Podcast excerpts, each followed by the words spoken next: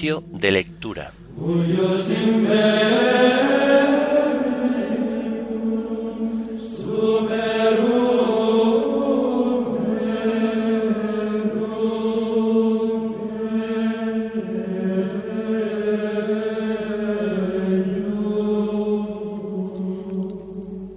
Viernes de la cuarta semana del tiempo ordinario. Himno de laudes. Eres la luz y siembras claridades. Antífonas y salmos del viernes de la cuarta semana del Salterio. Lecturas y oración final correspondientes al viernes de la cuarta semana del tiempo ordinario.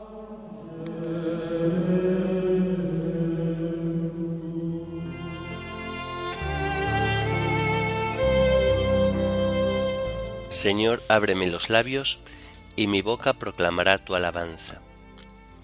El Señor es bueno, bendecid su nombre. El Señor es bueno, bendecid su nombre. Del Señor es la tierra y cuanto la llena, el orbe y todos sus habitantes. Él la fundó sobre los mares, Él la afianzó sobre los ríos. El Señor es bueno, bendecid su nombre. ¿Quién puede subir al monte del Señor? ¿Quién puede estar en el recinto sacro? El Señor es bueno, bendecid su nombre. El hombre de manos inocentes y puro corazón, que no confía en los ídolos, ni jura contra el prójimo en falso, ese recibirá la bendición del Señor, le hará justicia el Dios de salvación. El Señor es bueno, bendecid su nombre. Este es el grupo que busca al Señor, que viene a tu presencia, Dios de Jacob. El Señor es bueno, bendecid su nombre. Portones, alzad los tinteles, que se alcen las antiguas compuertas, va a entrar el Rey de la Gloria. El Señor es bueno, bendecid su nombre. ¿Quién es ese Rey de la Gloria? El Señor héroe valeroso, el Señor héroe de la guerra. El Señor es bueno, bendecid su nombre. Portones, alzad los tinteles, que se alcen las antiguas compuertas, va a entrar el Rey de la Gloria. El Señor es bueno, bendecid su nombre. Gloria al Padre y al Hijo y al Espíritu Santo, como era en el principio, ahora y siempre, por los siglos de los siglos. Amén. El Señor es bueno, bendecid su nombre.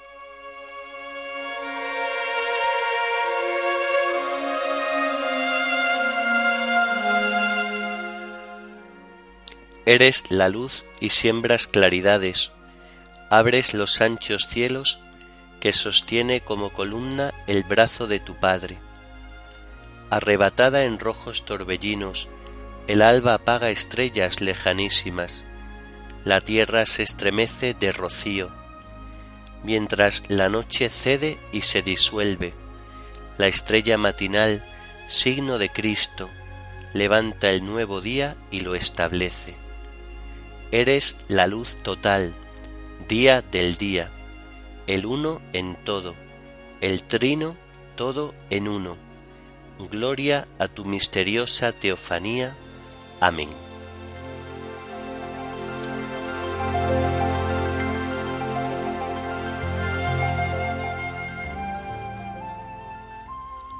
Dios mío, no te cierres a mi súplica, pues me turba la voz del enemigo Dios mío, escucha mi oración, no te cierres a mi súplica. Hazme caso y respóndeme, me agitan mis ansiedades. Me turba la voz del enemigo, los gritos del malvado, descargan sobre mí calamidades y me atacan con furia. Se me retuercen dentro las entrañas, me sobrecoge un pavor mortal, me asalta el temor y el terror, me cubre el espanto y pienso, ¿quién me diera alas de paloma para volar y posarme? Emigraría lejos, habitaría en el desierto. Me pondría enseguida a salvo de la tormenta, del huracán que devora, Señor, del torrente de sus lenguas. Gloria al Padre y al Hijo y al Espíritu Santo, como era en el principio, ahora y siempre, por los siglos de los siglos. Amén. Dios mío, no te cierres a mi súplica, pues me turba la voz del enemigo.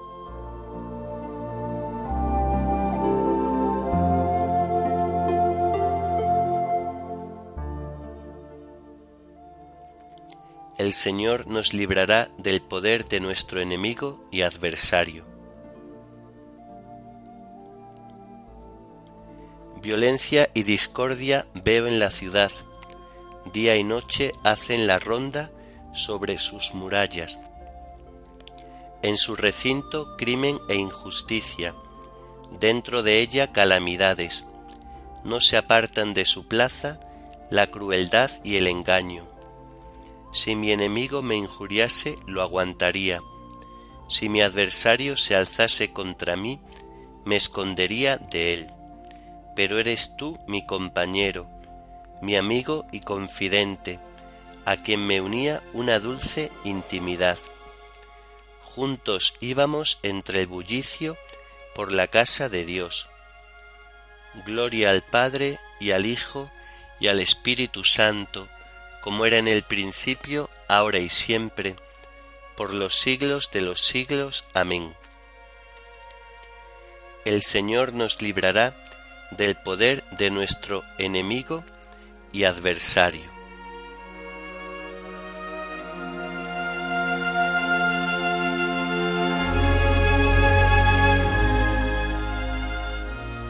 Encomienda a Dios tus afanes, que Él te sustentará. Pero yo invoco a Dios y el Señor me salva. Por la tarde, en la mañana, al mediodía, me quejo gimiendo. Dios escucha mi voz, su paz rescata mi alma de la guerra que me hacen, porque son muchos contra mí. Dios me escucha, los humilla, el que reina desde siempre, porque no quieren enmendarse ni temen a Dios levantan la mano contra su aliado, violando los pactos. Su boca es más blanda que la manteca, pero desean la guerra. Sus palabras son más suaves que el aceite, pero son puñales. Encomienda a Dios tus afanes, que Él te sustentará. No permitirá jamás que el justo caiga. Tú, Dios mío, los harás bajar a ellos, a la fosa profunda. Los traidores y sanguinarios no cumplirán ni la mitad de sus años, pero yo confío en ti. Gloria al Padre y al Hijo y al Espíritu Santo, como era en el principio, ahora y siempre, por los siglos de los siglos. Amén. Encomienda a Dios tus afanes, que Él te sustentará.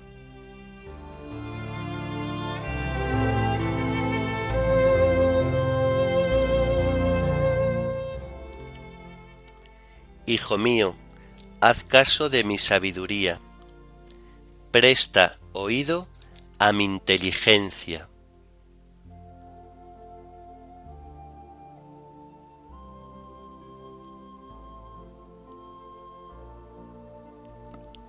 De la segunda carta a los tesalonicenses.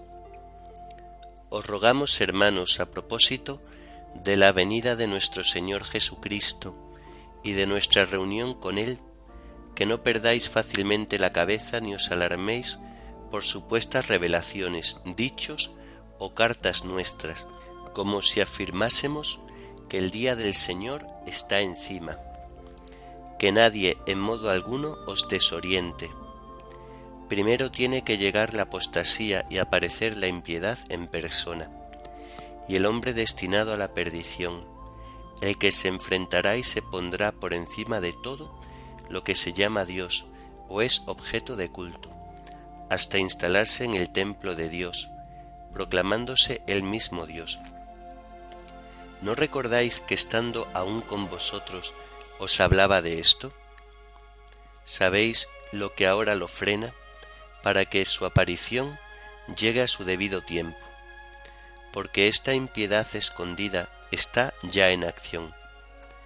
Apenas se quite de en medio el que por el momento lo frena, aparecerá el impío, a quien el Señor Jesús destruirá con el aliento de su boca y aniquilará con el esplendor de su venida. La venida del impío tendrá lugar por obra de Satanás, con ostentación de poder, con señales y prodigios falsos, y con toda la seducción que la injusticia ejerce sobre los que se pierden, en pago de no haber aceptado el amor de la verdad que los habría salvado. Por eso Dios les manda un extravío que los incita a creer a la mentira.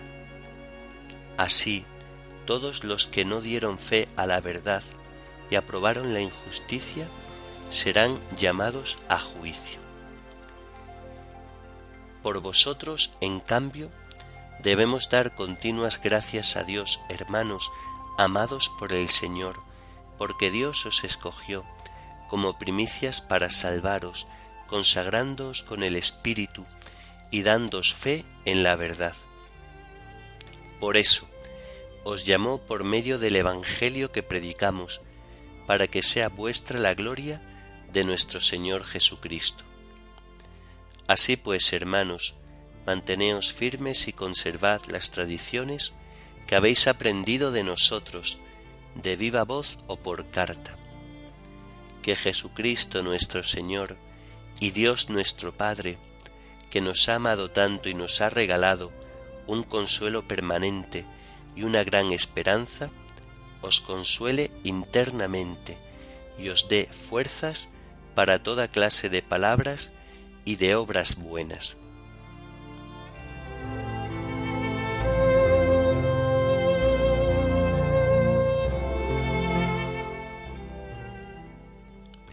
brillará en el cielo la señal del Hijo del Hombre, y verán venir al Hijo del Hombre con gran poder y majestad. Brillará en el cielo la señal del Hijo del Hombre, y verán venir al Hijo del Hombre con gran poder y majestad. Entonces aparecerá el impío, a quien el Señor Jesús destruirá con el aliento de su boca y verán venir al Hijo del Hombre con gran poder y majestad.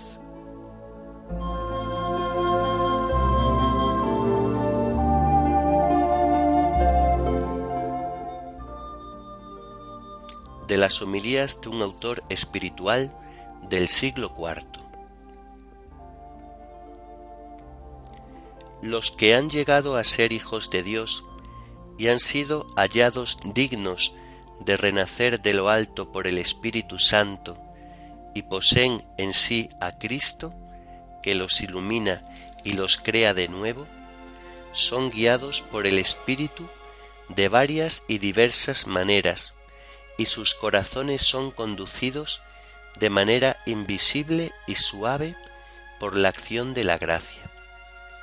A veces lloran y se lamentan por el género humano, y ruegan por él con lágrimas y llanto, encendidos de amor espiritual hacia el mismo. Otras veces el Espíritu Santo los inflama con una alegría y un amor tan grandes que si pudieran abrazarían en su corazón a todos los hombres sin distinción de buenos o malos. Otras veces experimentan un sentimiento de humildad que los hace rebajarse por debajo de todos los demás hombres, teniéndose a sí mismos por los más abyectos y despreciables. Otras veces el Espíritu les comunica un gozo inefable. Otras veces son como un hombre valeroso que, equipado con toda la armadura regia y lanzándose al combate, pelea con valentía contra sus enemigos y los vence. Así también el hombre espiritual, tomando las armas celestiales del Espíritu, arremete contra el enemigo y lo somete bajo sus pies. Otras veces el alma descansa en un gran silencio, tranquilidad y paz, gozando de un excelente optimismo y bienestar espiritual y de un sosiego inefable. Otras veces el espíritu le otorga una inteligencia, una sabiduría y un conocimiento inefables, superiores a todo lo que pueda hablarse o expresarse. Otras veces no experimenta nada en especial.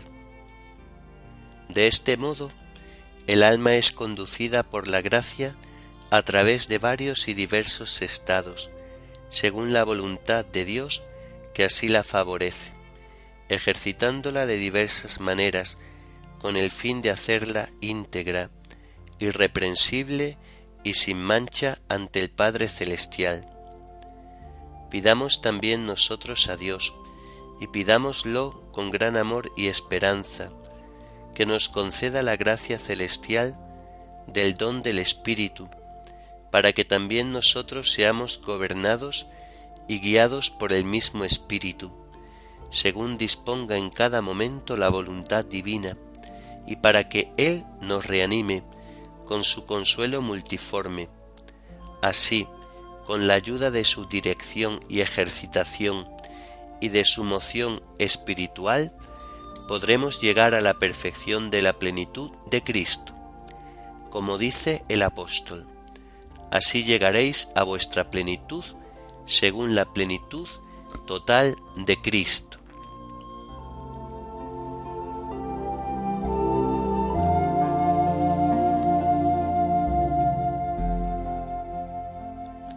Vosotros estáis ungidos por el Santo, y la unción que de él habéis recibido permanece en vosotros, y no necesitáis que nadie os enseñe, porque su unción os enseña acerca de todas las cosas.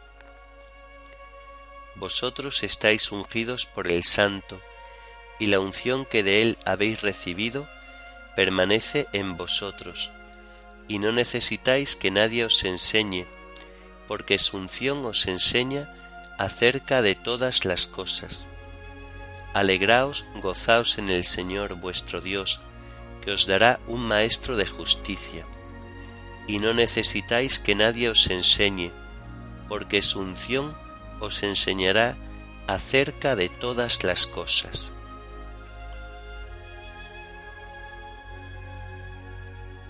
Oremos. Señor, concédenos amarte con todo el corazón y que nuestro amor se extienda también a todos los hombres. Por nuestro Señor Jesucristo, tu Hijo, que vive y reina contigo en la unidad del Espíritu Santo, y es Dios por los siglos de los siglos. Amén. Bendigamos al Señor, demos gracias a Dios.